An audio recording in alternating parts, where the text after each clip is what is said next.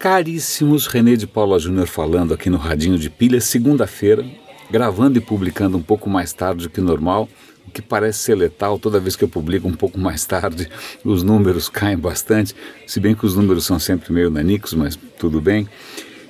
Eu tenho hoje, bom, aliás, como é que vocês sabem que eu sou eu mesmo? Né? Eu, por que, que eu estou dizendo isso? Porque o artigo que eu quero chamar a atenção aqui é um artigo da Wired, que está mostrando que graças à inteligência artificial, né, até vários softwares que estão surgindo por aí, vai ficar cada vez mais difícil você distinguir o que, que é real do que, que é irreal, o que, que é autêntico do que, que é forjado. Alguns tempos atrás, alguns não, algum tempo atrás, eu, eu comentei com vocês e dei link para um demo que a Adobe fez do que ela considera o Photoshop do som. Né? Esse Photoshop do som, que eu já esqueci como é que chama, é, o que ele fazia, ele pegava amostras de áudio de uma pessoa e a partir disso você podia escrever qualquer frase e, a, e o software pronunciava a, a, o que você escreveu com a voz da pessoa de referência o que permitiria que você fizesse qualquer pessoa falar qualquer coisa, né, que fizesse o René aqui, a minha voz, ser usada para as coisas mais vis imagináveis. Por exemplo, falar bem do Trump, alguma coisa assim. Então, é um artigo interessante, é de novo a questão de ética, ele vai apontar para algumas tendências, algumas ferramentas novas que estão surgindo por aí. É, até vou comentar com vocês, quer ver o que ele comenta aqui também? Estou é, tentando achar, ó, tem é, uma startup de Montreal chamada Lyrebird, né? Aí eles gera voz, né? Imitando o Trump, imitando um, imitando o outro. Então, bom, por enquanto isso ainda não aconteceu. Você tem que se é, contentar, você tem que se consolar com a minha própria voz ligada à minha inteligência natural, não tão alta assim. Né? Então, bom, esse é o primeiro artigo de hoje. O segundo, como de uns tempos para cá, eu tenho lidado bastante com a questão é, de cidades e a questão ambiental, é um artigo que é bastante impressionante. A Índia bateu o próprio recorde. Eles fizeram uma, uma iniciativa num estado deles chamado Madhya Pradesh, que eu devo estar pronunciando completamente errado, em que eles conseguiram em 12 horas, 12 horas, tá? De manhã até de noite, plantar 6 milhões, 60, como é que é?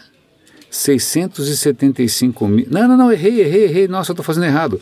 66 milhões 750 mil árvores. Eles plantaram, vou repetir, em 12 horas, 66 milhões de árvores. Quanta gente foi envolvida? Um milhão e meio de, um milhão e meio de pessoas.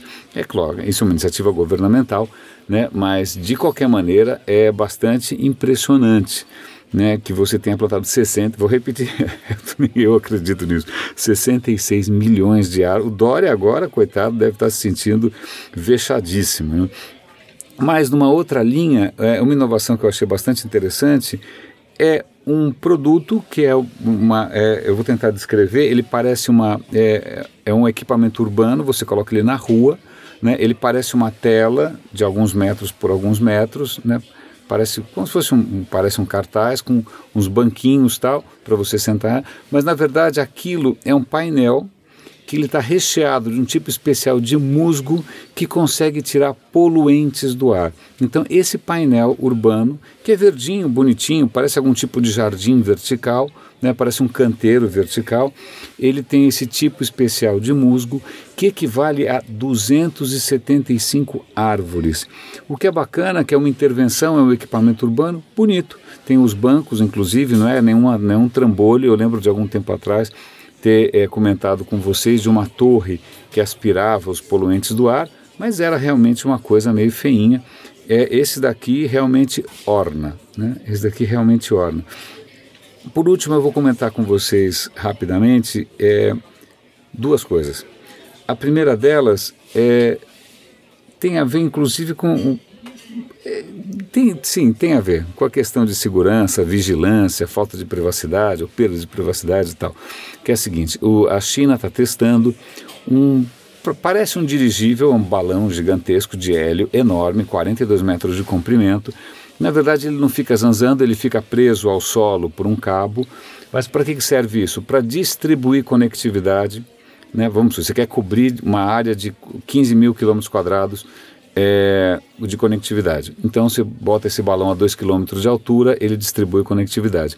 Mas para que, que mais ele serve? Ele serve para coleta de big data. Hum. Como assim coleta de big data? Então você coloca em cima de uma cidade, ele está coletando o quê? Obviamente, China sendo China, você não sabe. Não só isso, ele tem câmeras super potentes para monitorar o que está acontecendo no solo hum, o que, que deve ser que ele está monitorando, né? É, provavelmente manifestações, protestos, tal. Então, embora isso na, na reportagem que eu vou mostrar para vocês seja é, alardeado, né, como um triunfo da, da, inovação chinesa, me parece sim um Big Brother é, voador. É, ainda mais vindo de um regime com pouquíssima tradição em respeito aos direitos humanos. Né? É, é, meio assustador. Eu, eu, eu, fico meio passado quando a imprensa não cutuca. Né? A imprensa conta uma história dessa, a BBC mostrou isso daí como se fosse uma maravilha, mas puxa vida, isso levanta mais questões do que resolve problemas. Só para completar, é, eu gosto muito de um podcast chamado Science Friday. Os caras são. É, o, o locutor é um cara encantador, é o Ara ou eles têm milhões de ouvintes e tal. E como ele tem muito acesso, é, é, e tem muita tradição, ele tem muito acesso a cientistas de ponta. Então, por exemplo, hoje ele estava comentando duas notícias que eu achei encantadoras. Uma delas é que o rover que está hoje em Marte, né, ele está lá analisando as coisas, está coitado, solitário lá. Então, quando ele encontrava uma rocha e ele queria saber se ele podia analisar aquela rocha ou não, ele pegava uma imagem dessa rocha, mandava para a Terra, a Terra analisava e liberava ou não liberava a análise. Né? Só que, convenhamos, a velocidade da luz tem os seus limites, né? e esse bate e volta demorava 48 minutos. O que, que eles fizeram? Eles conseguiram criar um algoritmo de inteligência artificial para que o robô escolha sozinho quais são as rochas que, mereçam, que merecem ser analisadas, analise sozinho e depois mande os resultados para cá né, poupando esse bate e volta. Aparentemente o algoritmo está funcionando super bem, o rover está lá com grau de autonomia bárbaro e 90% das vezes ele consegue é, escolher coisas boas. O que é muito interessante é que, lembre-se, esse rover foi mandado para lá há anos e anos. Ele tem 16 megas de memória. Vou repetir, 16 megas de memória. Qualquer coisa que você tenha na mão hoje tem 2, 4, 8, 16 gigas de memória, certo? Esse cara tem 6 me 16 megas de memória RAM. Então você conseguir fazer uma inteligência artificial que rode numa máquina tão básica é impressionante. E também outra notícia legal do Science Friday, que vale a pena vocês ouvirem de vez em quando, acompanhar, é Glasgow, a, é a Universidade de Glasgow é, não, não, é Glasgow mesmo. Agora eu preciso conferir. Puxa, não, é Georgia Tech. Acho que é Georgia Tech. A Georgia Tech, que é uma universidade americana, está lançando, é, lançando, testando um produto que vai ser lançado no mercado em breve, que é o seguinte: ao invés de você dar vacina com uma seringa, com uma injeção ou com aquela pistolinha, né, que bota a criançada chorando, aquele estresse, aquela coisa toda, a gente faz xixi na calça tal eles desenvolveram praticamente um band-aid, não é maior do que um band-aid, é um adesivo.